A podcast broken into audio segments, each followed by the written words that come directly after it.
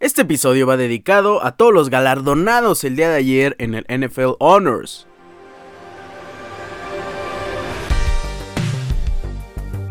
Honors es la entrega de premios anualmente que se da a los mejores jugadores de la temporada. Yo amo, adoro, me encanta ver cada entrega de los premios. No solo en deportes, me gusta ver, eh, no sé, los Oscars, los Globos de Oro, los semis, eh, en premios de música, los Grammys, los Odeon, muchísimos premios. Es más, te puedo ver los TV y novelas.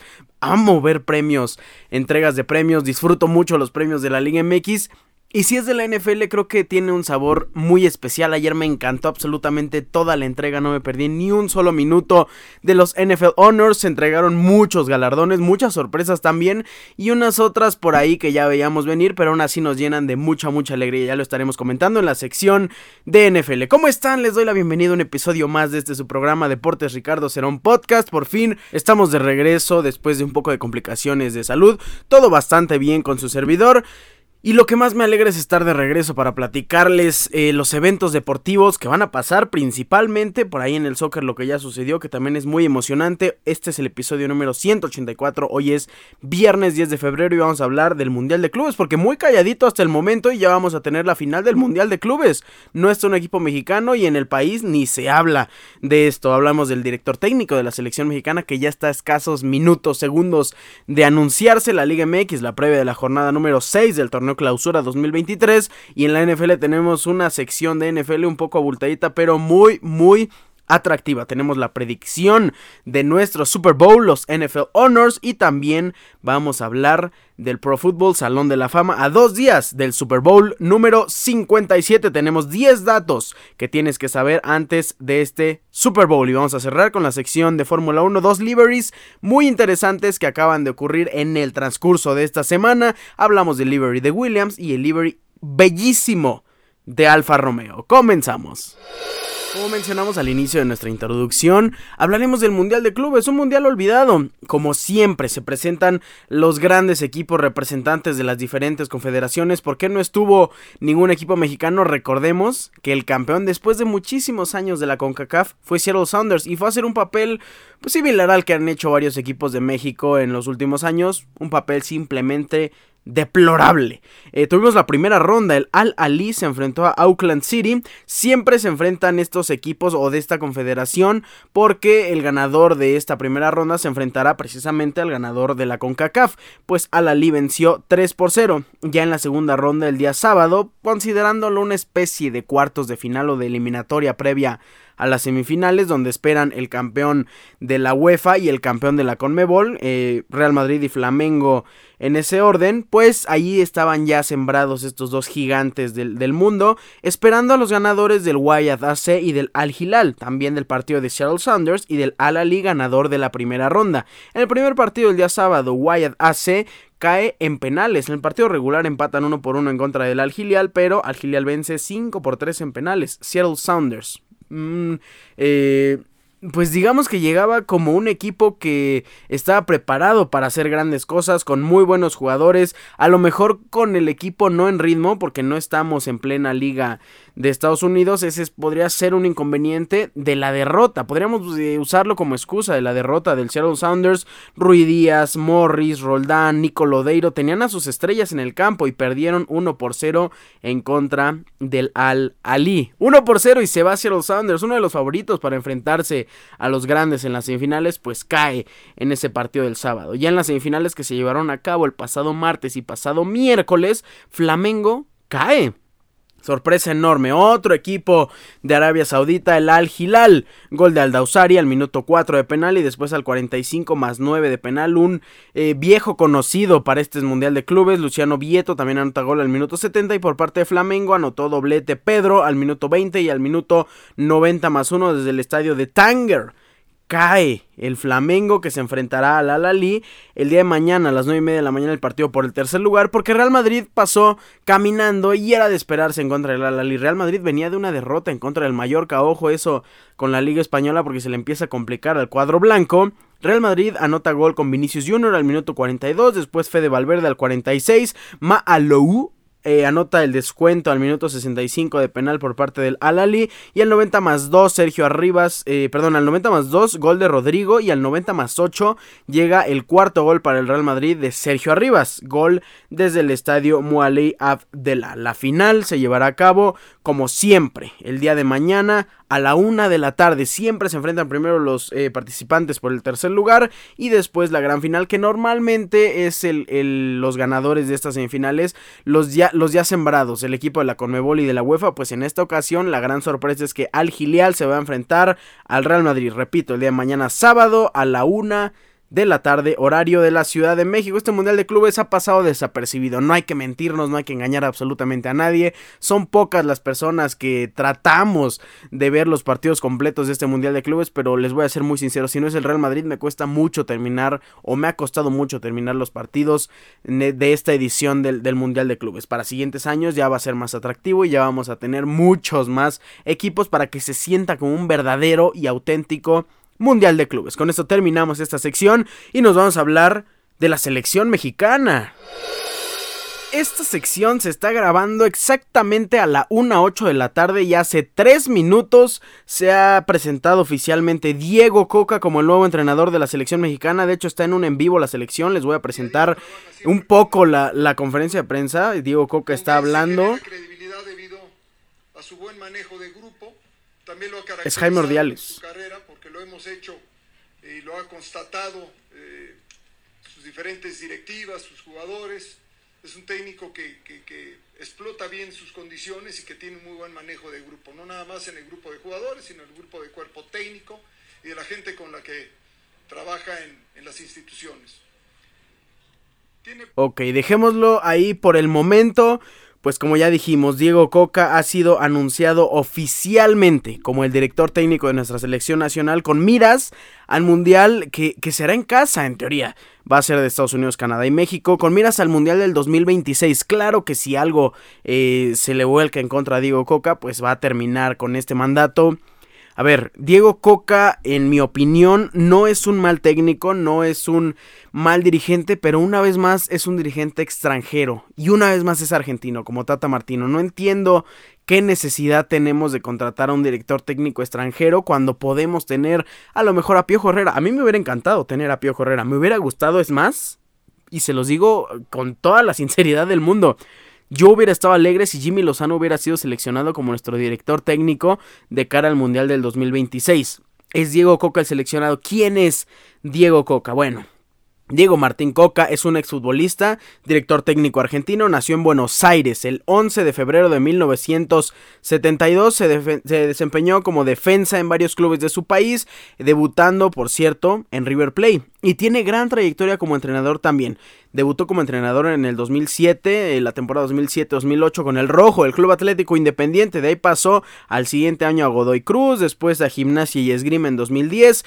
Llegó al país de México ya hace muchos años y a lo mejor por ahí también eh, empieza esta consideración con Diego Coca. Dirigió a Santos Laguna en el 2011, después regresó eh, a su país natal con el Huracán en la temporada 2011-2012, Defensa y Justicia en 2013 y 2014, después dirigió a Racing en 2014 y 2015, se fue a dirigir a Millonarios en 2016 con Racing Club, llegó en 2017 con los Cholos de Tijuana, en 2017 y 2018 no tuvo un paso tan maravilloso, pero por ahí se le vio un poco el cambio a la cara de Cholos, no me encantó ese mandato, terminó saliendo, se fue a Rosario Central de 2019 y en 2020 y llega con Atlas para estar dos años, desde el 2020 y 2022.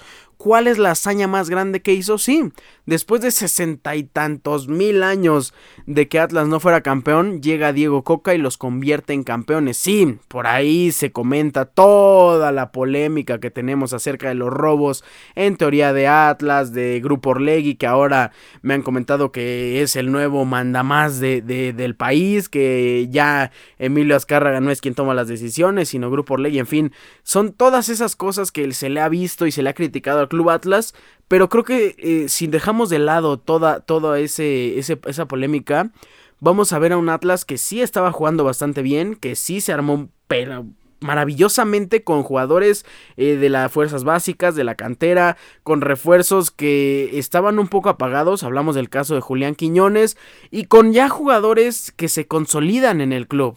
Vaya que no, no tenemos que mencionar a muchísimos, no tenemos que irnos tan lejos, don Camilo Vargas, que se convierte en el mejor portero de, la liga, galardonado precisamente hablando de reconocimientos eh, en ese año, y después vuelve bicampeón a ese Atlas. Entonces Diego Coca tuvo una experiencia bastante, bastante bonita con Atlas y sí les cambió la cara. Después una temporada medio mala y se va al Tigres de la Universidad Autónoma de Nuevo León en 2023 y tiene un inicio bastante bien, bastante bueno con Tigres. Recordemos que Tigres es uno de los equipos que está en la cabeza en esta liga eh, clausura 2023. Tigres actualmente es el tercer lugar con 11 puntos, 4 por debajo de Rayados de Monterrey que tiene 5 victorias y una derrota. Lo estaba haciendo bastante bien Diego Coca. Y a Tigres al parecer no le gustó este anuncio oficial. Porque rápidamente hacen un post diciendo que se desvinculan de Diego Coca como director técnico y que le desean todo lo mejor para dirigir a la selección nacional de México, anunciando ya desde mucho antes del anuncio oficial que se dio hasta el día de hoy. Ese mensaje lo vimos antier con Tigres. Entonces no les gustó que este proyecto, que iba muy bien, por cierto, se les cayera tan tan rápido. ¿Quién va a ser el sustituto de Diego Coca? Por el momento eh, debe ser algún interinato y ya estaremos anunciando quién llega como suplente de esa silla. Estaría increíble que regrese Miguel Herrera con esta llegada de Diego Lainez. Seguramente le haría muy bien al mexicano y espero que Lainez esté rezando porque Miguel Herrera llegue porque si no es él no veo que otro director técnico le buscaría dar muchos minutos al joven mexicano. En fin, eh, Diego Coca, nuevo director técnico de la selección mexicana. Me gusta, no tanto. Creo que es funcional mm, normal. O sea, no, no creo que lleguemos a la final de un mundial, mucho menos vamos a ser campeones. Eh, el, objetivo por siempre va a ser llegar al quinto partido, que al parecer ahí es nuestro tope, nuestro techo y nuestro cielo y todo el mundo y todo México va a ir al ángel de la independencia si llegamos a ese quinto partido de nuestro mundial. Yo creo que Diego Coca sí es capaz de lograrlo, pero tenemos que aspirar a mucho más y todavía estando a tres años y cacho de nuestro mundial. Es mucho tiempo para tener una mejor organización. Sin embargo, eh, la selección ha tomado ya una decisión, al parecer definitiva, al parecer eh, no van a cambiar de opinión en los próximos años. Diego Coca es nuestro timonel de aquí hasta el Mundial, por lo menos de 2026.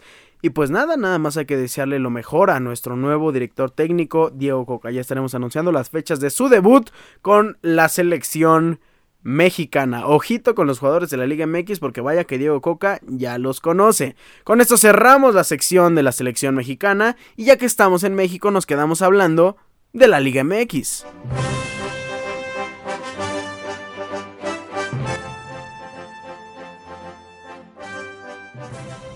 Comentamos la jornada número 5 de la Liga MX, pero como ya comentamos las posiciones, creo que no es necesario. Sabemos que Monterrey está a la cabeza, le sigue Pachuca que nos está sorprendiendo increíblemente. También tenemos a Tigres en tercer lugar, Santos en cuarto lugar, Pumas en quinto, Atlético de San Luis en sexto, Chivas, América León, Atlas Toluca, Juárez, Necaxa, Tijuana, Puebla, Querétaro, Dios mío, mi Cruz Azul con un punto. Creo que a Potro Gutiérrez le queda un partido. Yo le daría dos partidos porque el siguiente partido es en contra de Toluca, es el domingo, es a las 12 y creo que no tiene muchísimas posibilidades el equipo de nuestro Potro Gutiérrez. Eh, vamos a hablar, Mazatlán está en último lugar, evidentemente. Vamos a hablar de la jornada número 6, que ya inició el día de ayer con doble cartelera de día jueves. Iniciamos con el Querétaro recibiendo a León, un León que jugó muy ordenado, muy tranquilo, con menos posesión, pero con más contundencia, llegando 16 veces al arco rival y rematando al arco, perdón, 7 veces en total. Víctor Dávila anota gol al minuto 16, después Ángel Mena al 34 de penal y Moreno al minuto 70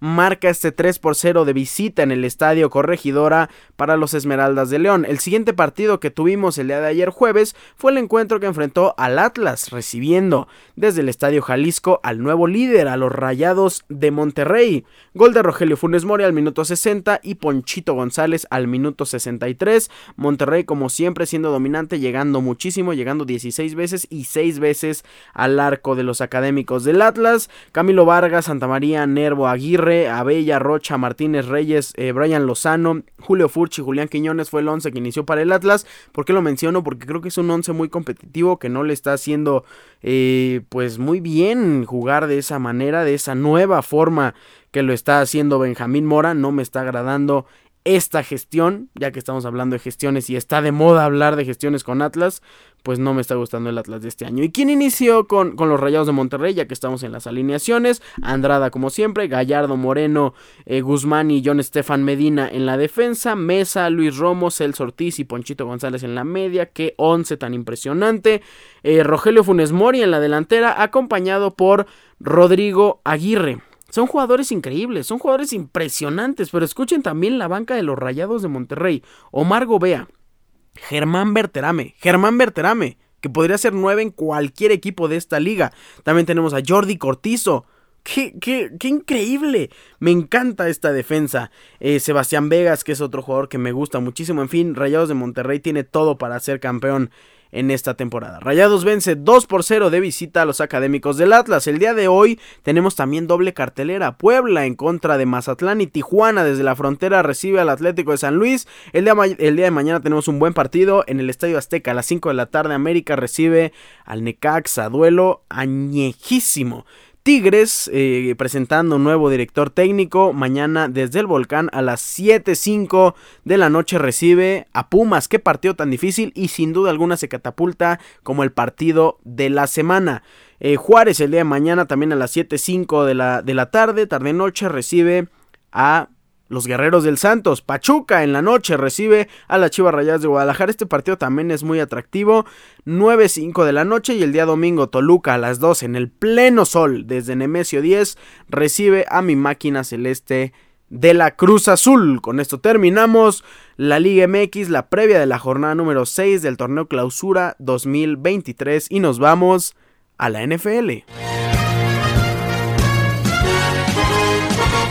Bienvenidos a esta sección de NFL. El día de hoy vamos a tener una sección bastante, bastante atractiva. Vamos a hablar de los honors y les recomiendo sacar papel y lápiz porque les voy a decir 10 datos que los van a hacer quedar como unos expertos en la NFL. 10 datos de cara a este Super Bowl número 57. O si no, la segunda opción, que es la que más recomiendo, el día domingo que estén en la previa del Super Bowl esperando comiendo snacks, pongan esta sección enfrente de sus amigos, enfrente de su familia, porque se la van a pasar muy bien y se van a informar bastante de lo que vamos a tener en el Super Bowl 57 desde Glendale, Arizona. Antes de iniciar con nuestros 10 datos que no conocías, o a lo mejor sí, vamos a comentar los NFL Honors que se llevaron a cabo, la entrega de los premios a los mejores jugadores de toda la temporada. Iniciamos con el orden que se fueron entregando. Primero se dio el Offensive Rookie of the Year, el novato ofensivo del año. Hablamos de Garrett Wilson. Por ahí decía que yo quería que ganara Aiden Hutchinson. Creo que Garrett Wilson también es una buena opción. El corredor eh, de, de, Seattle Seahawks, eh, Kenneth Walker tercero, también es un gran corredor. Al final de cuentas, el que sea que se, lo, que se lo hubiera llevado estuvo increíble porque los tres tuvieron una gran temporada. El siguiente galardón fue para el Defensive Rookie of the Year, el novato defensivo del año, y es Sauce Garner. Así es, dos novatos, primeros, los primeros picks del último draft de los Jets se llevan los galardones a mejor defensivo y ofensivo del año. Esto no pasaba desde la temporada de novato de Alvin Kamara y de Marshawn Latimore con los Santos de Nueva Orleans. Así que bien por el futuro de los Jets. El siguiente jugador que se le entregó el premio fue el Offensive Player of the Year, el jugador ofensivo del año y yo estoy sumamente contento. Yo se los dije, se los advertí, Justin Jefferson iba a ganar este premio y así pasó. Player of the Year, el mejor ofensivo de, vaya, de hace muchos años en realidad. Fue una temporada de receptor muy buena. No estoy diciendo que igual a la temporada de, de Cooper Cup, que fue bestial. Pero aún así, Justin Jefferson, creo que el cielo es el límite. Va a tener un temporadón la siguiente temporada. Y ojo, Justin Jefferson, pick número uno para el draft del Fantasy del siguiente año. Justin Jefferson, receptor de mis Minnesota Vikings, es el jugador ofensivo del año. Siguiente premio, jugador defensivo del año, Defensive Player of the Year. Hablamos de Nick Bosa, de los 49ers. Grandísimo cazador de cabezas, muchos sacks, muy bien jugado, el líder, el capitán de esa defensiva junto con Fred Warner, más que merecido para Nick Bosa este premio. El siguiente, Coach of the Year, y este es el premio que más me encantó, casi se me sale la lágrima viendo a Brian Dabol ganando este gran premio y además con New York Giants, qué historia tan increíble la de este año y la de los Giants. Eh, el entrenador del año, ya lo dijimos, es Brian Dabol de New York Giants, la gestión que hizo es de admirarse, de reconocerse mejor que la de Andy Reid, mejor que la de Nick Siriani. Eh, no, por, no, porque, no porque hayan hecho o no porque hayan llegado más que estos dos, porque si ustedes los conocen, son los dos entrenadores del siguiente Super Bowl número 57.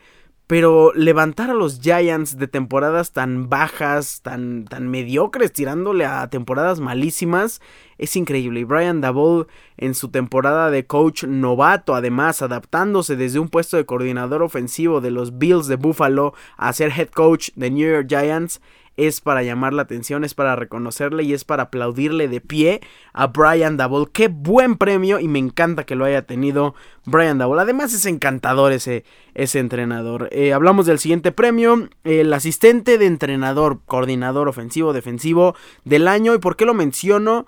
Porque se lo gana de Mick Ryans, el nuevo entrenador, el nuevo head coach de, Houston Texans, ex eh, coordinador defensivo de 49ers. Y me encanta que lo haya ganado porque hizo un trabajo espectacular. Se fue Robert Saleh la temporada pasada. Y desde ahí como que no sabíamos qué iba a pasar con, con la defensiva de, de 49ers y de repente llega de Mick Ryans y lo hace bastante bien. Me atrevería a decir que a lo mejor se vio más sólida esta última temporada la defensiva de 49ers, siendo la mejor de toda la NFL. Muy bien por The Mick Ryans. El siguiente es el Comeback Player of the Year, el jugador regreso del año. Por ahí se discutía entre Saquon Barkley, Christian McCaffrey y Gino Smith. Para mí debió ganarlo Saquon Barkley porque tuvo una gran temporada. Eh, Christian McCaffrey no porque no lo vi tanto como un regreso de, de la temporada pasada. Y el siguiente que quedaba era Gino Smith. ¿Quién fue el ganador? El último, el quarterback de Seattle Seahawks. Y sí, o sea, ahorita que lo piensas, es más que merecido este premio para Gino Smith. Todos, absolutamente todos, hablábamos de la salida de Russell Wilson. Nadie hablaba de que Gino Smith no había sido quarterback titular desde hace como 13 años. Y, hablábamos de que Russell Wilson había dejado eh, a la deriva desamparados a sus queridos y amados Seattle Seahawks.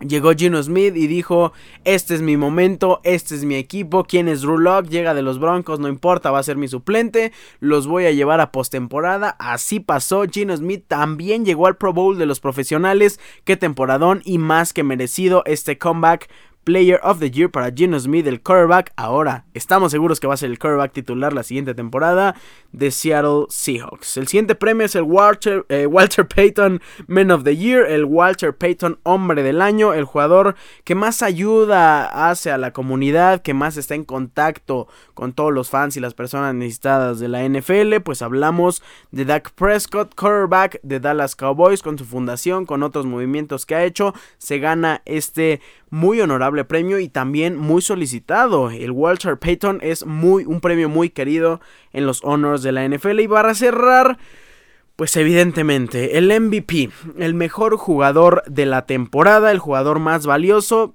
Yo lo dije, si se lo llevaba Justin Jefferson, el offensive player, era porque Patrick Mahomes se iba a llevar una vez más el MVP de la temporada, pues Patrick Mahomes de Kansas City Chiefs, quarterback, se lleva su galardón de jugador más valioso de toda la temporada, así que lo podemos llamar MVP Patrick. Patrick Mahomes se lleva el premio al MVP de la temporada 2022 de la NFL. Ojo con la maldición del MVP, ¿eh? desde 1999 con Kurt Warner, un MVP que participa en el Super Bowl, no gana el Super Bowl. Así que Patrick Mahomes podría romper esta sequía después de 24 años, lo sabremos en dos días en el Super Bowl 57. Vamos a hablar también, para cerrar esta eh, subsección de la, de la sección de la NFL, hablaremos de la, de la clase 2023 del Pro Football Honors, Salón de la Fama. ¿Quién ha sido introducido? Qué, jugadores han sido introducidos al Salón de la Fama de la NFL? Son un total de nueve jugadores. Daryl, eh, Revis, defensive back.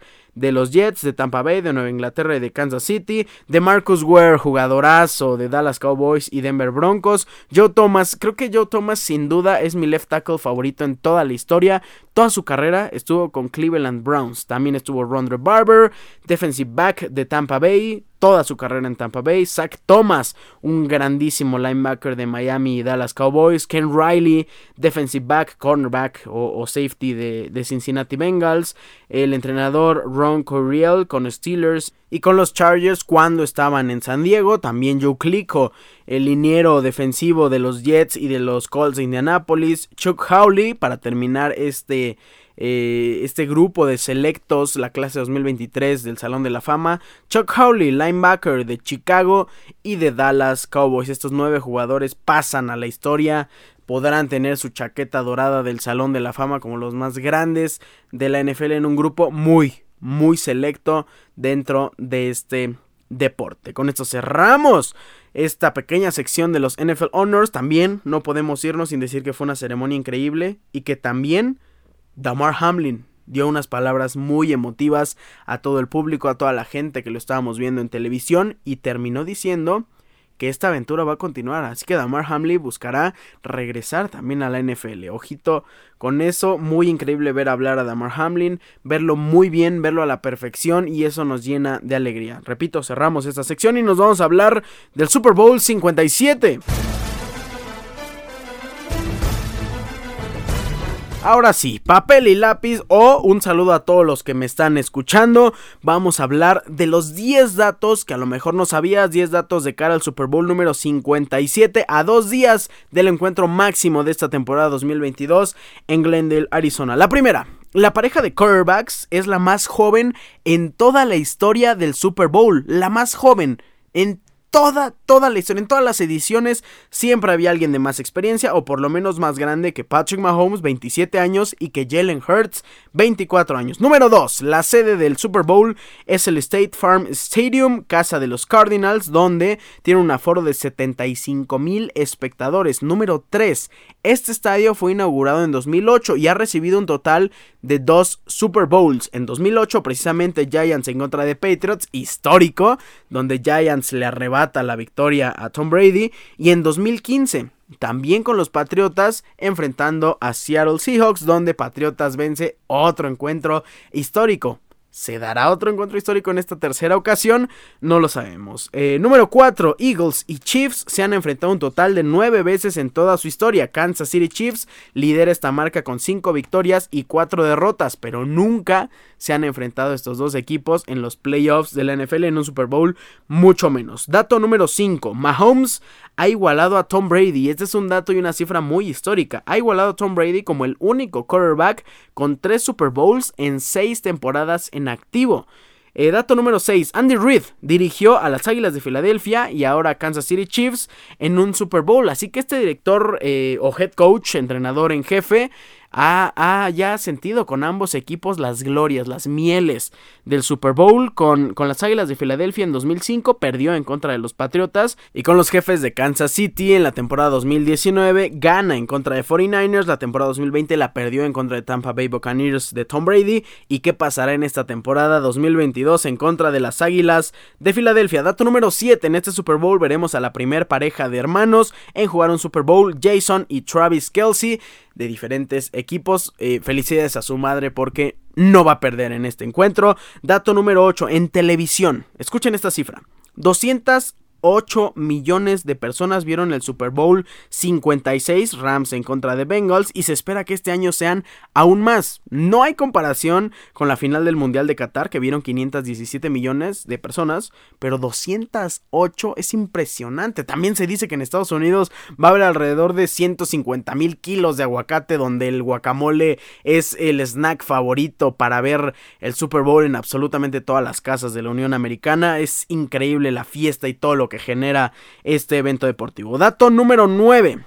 También hablando de televisión, los comerciales más caros son los del Super Bowl. Los del Mundial no, son los del Super Bowl. Porque además pasan cada 3, 4 minutos un comercial. Y luego cuando es en tele abierta, híjole, nos pasan hasta los comerciales sobre la jugada que estamos viendo. Son los comerciales más caros de toda la televisión. Un comercial de 30 segundos ha informado la cadena de Fox que va a ser la que va a transmitir este Super Bowl número 57. Repito, un comercial de 30 segundos costará alrededor de entre 6 y 7 millones de dólares. Así que ya sabemos qué puede pasar si queremos un comercial de deportes. Ricardo será un podcast en el Super Bowl. Dato número 10. El show del medio tiempo será el debut de Apple Music en este show. Y Rihanna, que será la protagonista de este halftime show, eh, también tiene sus antecedentes. Por ejemplo, en el 2020 dijo que no iba a participar en apoyo al movimiento afroamericano eh, dirigido por Colin Kaepernick en la NFL y en contra de este movimiento racial que se vivía o que se vive en los Estados Unidos. Pues ahora ha dicho que sí y tendremos 13 minutos de un espectáculo para mí. Creo que va a ser uno de los mejores de la historia. Es una de mis predicciones. Rihanna nos va a dar un show espectacular, memorable y otra de mis predicciones, ya para ir terminando esta, esta sección, es que va a ganar Philadelphia Eagles. Así nos vamos de contundente. Creo que Jalen Hurts se va a llevar su primer Super Bowl. Va a llevar a las Águilas de Filadelfia a tener otra camada de increíbles, increíbles jugadores el siguiente domingo. Desde Glendale, Arizona, en punto de las 5 y media de la tarde, hora de la Ciudad de México. Más o menos a qué hora, si se preguntan, estaremos, escuchando el espectáculo de medio tiempo. Pues alrededor de una hora 15, una hora y media después de que inicie el partido. Se termina la, la, eh, la primera mitad, el segundo cuarto.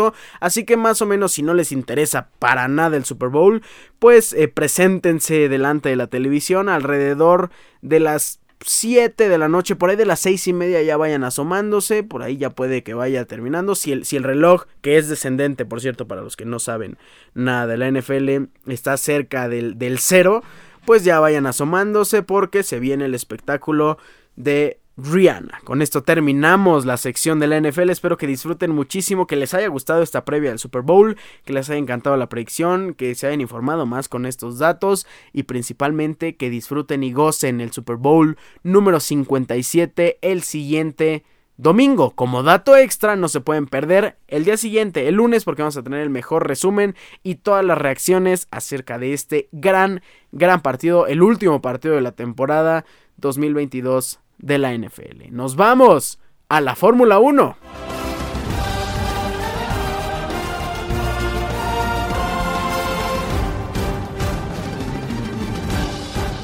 Ya se presentaron los liveries de dos escuderías más en la Fórmula 1. Solo nos hace falta Alfa Tauri, Aston Martin, eh, McLaren, Ferrari, Mercedes y Alpine, el último en presentarse el 16 de febrero. Hablemos del monoplaza de Williams, que fue el primero en presentarse. Híjole, me gusta, pero la verdad es que no le veo muchísimos cambios. Si hablamos de ahorita, hasta el momento, el tema estético nada más, de imagen, sí hay, claro que tiene cambios, por supuesto, del 2022 al 2023. Han presentado un render que no creo que sea el producto final de Williams, pero ya vemos más detalles aerodinámicos. Por ejemplo, en el lado izquierdo y derecho del auto, en los finales, ya tenemos una división ahí que sin duda alguna es para el paso del aire, no hay, no hay duda en eso. En el frente vemos un frente en la temporada 2022 más eh, cuadrado, un poquito más abierto y en esta ocasión tenemos ya un frente con unos alerones delanteros más unidos, no tiene patrocinadores en, los alerones delanteros y los vemos más levantados que en la temporada 2022. Por ahí, ojo, el color azul siempre, azul marino de, de Williams Racing se va a Sofina como patrocinador, pero llega Mikelov Ultra. También vemos eh, que se va a Duracell y llega Stephens como nuevo patrocinador. Vemos a Pure Stream también como patrocinador nuevo. A Golf. Eh, Duracell no se va. Ya vimos eh, que está en la parte de arriba del monoplaza. Se ve bastante bien y es muy similar a una pila. Y pues nada, es, es, el diseño es muy parecido. Vemos también rombos en el diseño estructural de la parte trasera, cerca del alerón trasero. Vemos rombos de color azul marino y azul un poco más claro. El logo de Williams Racing, por ahí también vemos otro ventilador. Y cerramos con que es un diseño bonito, es un diseño que se parece muchísimo al de la temporada 2022 y por eso le vamos a dar un 7 a esta presentación de Williams Racing. El auto que estará pilotando eh, Alex Salvon con su, con su color de pelo extravagante como siempre. Y Logan Sargent que tenemos muchas expectativas de este piloto estadounidense. Vamos a hablar ahora del monoplaza de Alfa Romeo Stake, que es el nuevo patrocinador mayoritario de esta escudería. Y qué precioso monoplaza. Sí, no le voy a llegar a dar el 10 porque creo que somos muy exigentes, pero cambia de color como el Haas, cambia de color de la temporada pasada a esta. Ahora vamos a tener un Alfa Romeo negro y rojo qué especie de Ferrari tenemos en este Alfa Romeo. Se parece muchísimo al Ferrari de la temporada 2022 y también estamos viendo muchas cosas diferentes en este Alfa Romeo. Creo que es de todos los monoplazas que se han presentado hasta el momento es el que más se le han visto los cambios y la producción para esta temporada 2023 más real a lo que vamos a tener ya en el inicio en Bahrein. Tenemos un fondo plano que está muy editado, no eh, conectado, no me refiero a la imagen, sino que tiene bastantes picos y está muy diferente al de la temporada 2022. También la parte trasera, híjole, qué loquillo está este este Alfa Romeo me gusta muchísimo. En los alerones delanteros tenemos Crypto Data como patrocinador y WIRSP. Eh, ninguno de la temporada pasada. Sí tenemos muchos más patrocinadores. Tiene todo el frente lleno de patrocinadores este monoplaza de Alfa Romeo. Por la mitad corta eh, este color negro. Eh, tenemos negro en la parte de en medio, también en la parte de abajo y rojo en la parte superior y en la parte trasera cerca del alerón trasero. Tenemos también el patrocinador de Stake en la parte lateral del monoplaza. Lo tenemos en la parte delantera, en el, en el halo.